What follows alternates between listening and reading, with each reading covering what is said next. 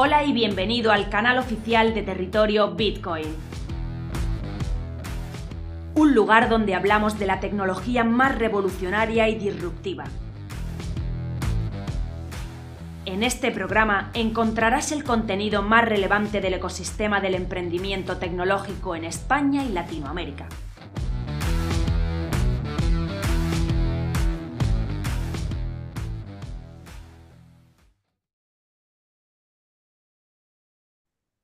Bueno, buenas tardes, Ángel. Lo primero que quiero hacer es darte las gracias por estar hoy con esta entrevista y, bueno, pues quitarte estos minutitos de tu tiempo. Ah, al revés, gracias a vosotros por, por pensar en mí para, para, la entrevista. Bueno, genial. Pues si te parece, Ángel, nos vamos a poner con ella. Bueno, pues en la entrevista de hoy, y en exclusiva para DES, Digital Enterprise Show, que se celebró recientemente, prácticamente hace 15 días en Málaga, tenemos a Ángel Quesada, que es CEO de ONICE. Bueno, Ángel por lo que yo he leído un poco sobre tu, sobre tu, biografía, te consideras un firme defensor de la productividad en el trabajo y de hecho transmites esta pasión a todo tu equipo, ¿no? A todo el equipo que tienes a, tu, a, a tus trabajando contigo, ¿no? Tienes un amplio conocimiento de tecnologías backend y frontend, principalmente nuevos paradigmas de JavaScript como Node.js, Angular, React, simplemente por citar algunos, y actualmente eres CEO en ONICE. Bueno, yo te voy a hacer una primera pregunta, Ángel, que basa un poco más sobre ONICE, ¿no? Para que nos cuentes un poquito, ya que ONICE nace con la idea de ser más que un custodio, actualmente se ha convertido, ¿no? Después de los, últimos años, en el primer custodio de nueva era, de nueva generación, perdón, en España, pero me gustaría que nos contaras qué es ONICE y qué productos o servicios ofrece desde, ofrecéis desde ONICE. Vale, lo, primero, como te decía, mil gracias por, el, por contar con nosotros. Lo segundo, solo un, apunte, que si no me van a matar varias personas dentro de la empresa, es ONIS, no ONISE. Eh, ONIS es la traducción al castellano, pero, pero es ONIS. y bueno, lo que ofrecemos es un poco lo que comentabas. Eh, lo que hemos visto desde un principio es que la custodia de activos digitales, o mejor dicho, que el mundo de la blockchain está aquí para quedarse, que cada vez hay más cosas, más interés. Y, y nosotros lo que planteábamos desde un principio es crear a, ayudar a que esto llegue a la gente. Y ayudar se hace desde la parte más de custodia. La pieza clave que entendemos para todo esto es la custodia, que es donde se almacenan las claves privadas. Lo que nosotros solemos decir es que planteamos ONIS como una herramienta de, como un custodio, porque almacenamos las claves, pero como una herramienta para acceder a lo que está pasando en la blockchain y permitir a empresas ofrecer estas novedades a sus clientes o, a su, o dentro de la propia entidad. Entonces, al final, lo que hacemos realmente es ser un custodio al final del día, porque almacenamos las claves privadas, pero ser un custodio muy operacional y con, una, con un fin último de poder llegar a lo que está pasando a la blockchain, más allá de ser simplemente custodio que almacena de forma segura las claves o que almacena de forma segura los, los Bitcoin. Y en este sentido, pues nuestro producto principal es el CAS, es el Crypto Assets as a Service, que lo que nos está dando Custody as a Service, que lo que nos da es esa capacidad de que cualquier entidad que quiera trabajar con, con la blockchain pueda trabajar a través nuestra de una forma segura y también lo más importante para nosotros regulada. Al final lo que pretendemos es que nuestro modelo sea el que soporte toda la regulación que está llegando y que el cliente final pues tenga, pueda desentenderse de ambos puntos, de la tecnología, de la regulación, de los problemas eh, de conexión con las diferentes blockchain y que pueda hacerlo todo a través nuestro. Estupendo, Ángel. Y quiero pedirte disculpas porque es cierto, mm, dije Onice y es Onis, tienes toda la razón del mundo. Y normalmente me gusta preguntar, ¿no? Antes de que empiece una entrevista, cómo se pronuncia, pero aquí me lancé directamente a la piscina y no dije nada. No, te preocupes, que es nuestro mal diario, estamos acostumbrados. Dentro de lo que cabe, repito, Onice lo aceptamos porque al final es la versión en español. Ya empezamos peor cuando empiezan con los Onais o no sé qué, es Onix y como detalle curioso, simplemente decir que viene de la piedra preciosa, del, del concepto de ónice, en inglés onyx. Genial, pues Ángel, aclarado este pequeño detalle, bueno, pues me gustaría pasar un poco a, la siguiente pregunta, ¿no? Sois el partner de seguridad que toda compañía del ecosistema necesite, necesita o requiere, ¿no? Eh, pero ahora mi pregunta es la siguiente, ¿por qué una empresa, cualquier empresa que pueda estar escuchando nuestra entrevista, eh, tiene que por qué elegir a Onyx? A ver, para elegirnos a. ¿Por qué elegir a Oni y no a otro player? Pues sencillamente por lo que te decía al principio. Nuestro modelo de negocio va más a intentar resolver e intentar facilitar el acceso. Al final, si, si tú decides como empresa acceder a interactuar con tokenización, Web3, Web3 o lo que quieras, o temas NFTs, no tiene por qué ser siempre comprar y vender bitcoins. ah, tú tienes que estar supeditado a varios puntos. O sea, si, si yo, por ejemplo, como entidad quisiera que mis clientes tuviesen bitcoins o tuviesen NFTs, directamente tendría que estar informándome de la regulación, convirtiendo, cubriendo ciertas partes de cumplimiento que se nos exigen, como otras el sujeto obligado, la, eh, MICA, DORA y todas estas cosas. Ah, por el otro lado, conocimiento de la blockchain en la que quiero operar o de las diferentes blockchains en las que debo operar y por otro lado em, toda la capa de seguridad que implica almacenar estos activos digitales dentro de tu propio sistema. Recordemos que eh, en el mundo de los activos digitales no hay un banco central europeo que te salve en caso de que tengas cometas un error. Entonces, al final todo esto son grandes eh, stoppers dentro de tu modelo de negocio o dentro de tu producto que hacen que te cueste el doble llegar hasta, hasta ahí o poder ofrecer ese servicio. Al final, nosotros lo que intentamos es ofrecerte todo esto llave en mano vía nuestro, nuestro software as a service. Lógicamente hay otras entidades, pero normalmente tienen enfoques diferentes, tienen un enfoque mucho más de custodia tradicional, de almacenar las claves o almacenar los bitcoins y no un interés por interactuar con lo que está pasando en la blockchain. O sea, para nosotros eso es lo más interesante, no simplemente quedarnos en ese bitcoin, sino ayudar. Por eso durante todo este tiempo hemos ayudado creando el primer fondo, la primera emisión y custodia de un fondo tokenizado o ayudando al lanzamiento de un fondo de inversión libre en DeFi, porque al final no es solo custodiar una clave, hay mucho más y ahí se pueden hacer muchas cosas.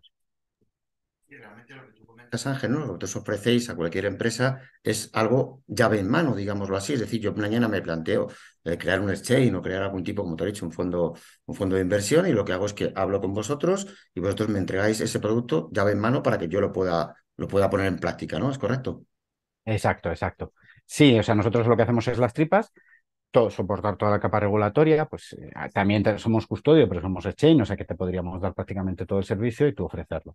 De hecho, es lo que estamos haciendo ahora mismo con varias entidades, entre ellas con, en público, ahora mismo podemos comentar Binex, que, es, que al final somos nosotros los que, gracias a nosotros, donde puede, o sea, cualquier usuario de Binex puede operar directamente, comprar, vender y tener sus propias Bitcoin dentro de la, del neobanco y de hecho, gracias a todo el potencial que nosotros le damos, incluso Binex ha pasado de ser un neobanco a un neobanco cripto, podríamos decir. Sí, totalmente de acuerdo. El caso que tú comentas de Binex es conocido, ¿no? Porque muchos somos, somos clientes de este neobanco, ¿no? Y está ese apartado, ¿no? De poder comprar o vender cripto, poder invertir, y esa parte es la que vosotros lleváis, que yo no lo conocía, ¿no? Sí conozco, sí conozco Binex, pero no sabía que esa parte la, precisamente la habéis trabajado vosotros, ¿no? La habéis construido. Claro, todo eso se lo damos, todo el soporte para poder hacer ese tipo de operaciones lo hacemos a través nuestro. Con lo cual, Binex, que al final es una entidad de dinero electrónico, que le pasa igual a un banco o una entidad que no tenga por qué estar regulada, eh, se ahorra todo esto y simplemente es un plug and play, como decíamos, o sea, conectarte con nosotros y empezar a interactuar. Sí, la verdad que eso es genial. Yo estoy convencido eso va a permitir mucho el desarrollo ¿no? de todo esto a través de, bueno, de fintech o de, o de empresas que actualmente puede ser que pensaran en cripto, pero no sabrían cómo desarrollarlo. ¿no? Y aquí realmente esa herramienta la tienen, la tienen totalmente disponible. Bueno, como, como comentábamos un poquito al principio, Ángel, hace pocos días, ¿no? El 13, del 13 al 15 de junio, se celebró en Málaga el Digital Enterprise Show. Yo sé que vosotros, en concreto tú, Ángel, has tenido ahí un panel. Eh, ¿Puedes contarnos cómo ha sido vuestra experiencia? ¿Cómo ha sido tu experiencia en el DES? Pues la verdad es que no, o sea, no es que no lo conociese, porque vengo del sector del emprendimiento y, lógicamente todas las plataformas o todos los eh, eventos de transformación digital es algo que controlábamos desde el principio, pero sí que es cierto que hasta ahora no había ido. Ah, me ha sorprendido gratamente porque, porque tenía una visión, no, o sea, no tenía una visión clara de cómo era y cuando lo vi me gustó mucho, de hecho aproveché el día al máximo y Estuve, por desgracia, solo pude estar un día, pero lo aproveché al máximo. Estuve hablando con mucha gente, conocidos y nuevos perfiles y viendo un poco todos los stands. O sea, la verdad es que es un, un evento bastante interesante. Y luego la parte de blockchain me parece un buen punto que creo que lo gestionó con la gente de, de, Alastria. Bastante interesante eso de poder aglutinar todo el entorno blockchain en un solo día, aprovechando el interés a la gente que pueda, o sea, aprovechando un, un evento tan genérico dentro de lo que es la transformación digital, poder crear un slot dedicado a todo lo que es blockchain, Web3 y, y NFTs y cosas así, todo poder ver diferentes charlas me pareció bastante, bastante interesante. Genial, Ángel. Seguro que el año que viene repetimos, ¿no? Y nos veremos por allí, si es posible. Yo lo intentaré, intentaré que no sea un solo día esta vez. Estupendo. Vale, pues Ángel, cuéntanos un poquito qué planes tenéis, evidentemente lo que nos puedas contar, ¿no? En el corto, medio o tal vez largo plazo, ¿no? Con, con Onyx.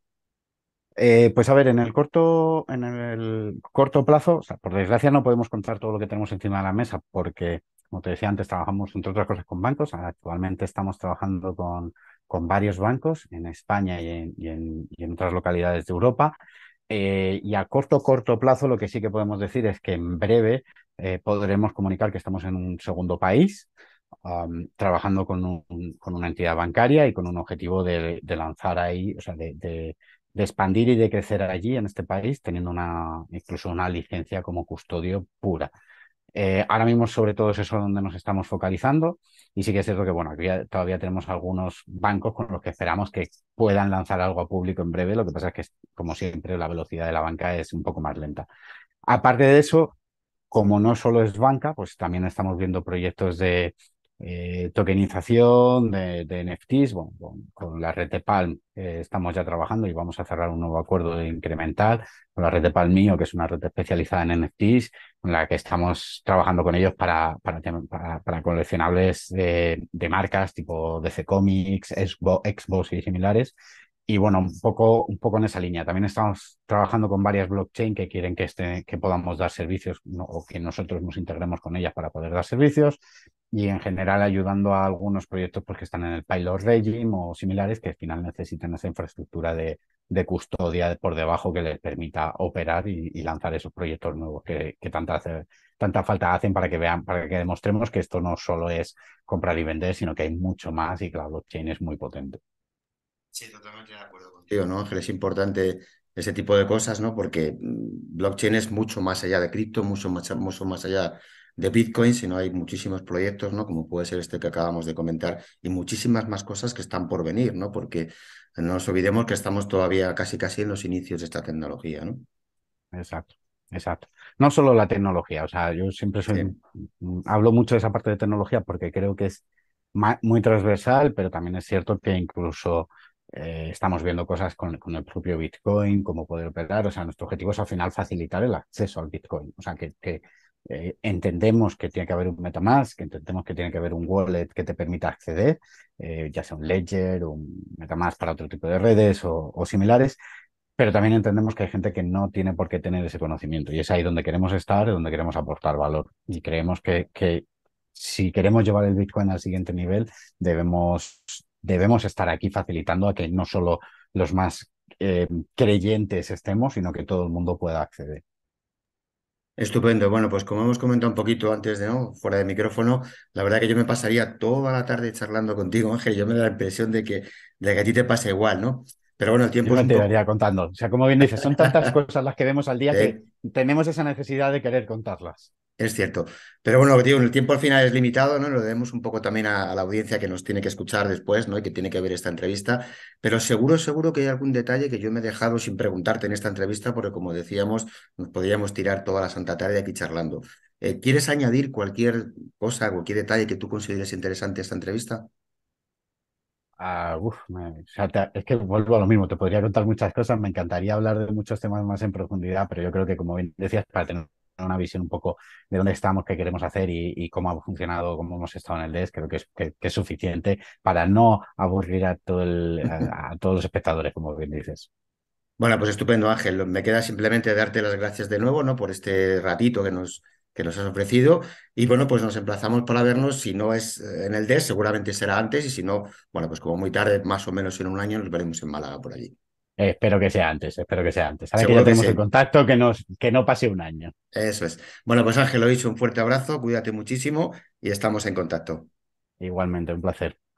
Chao.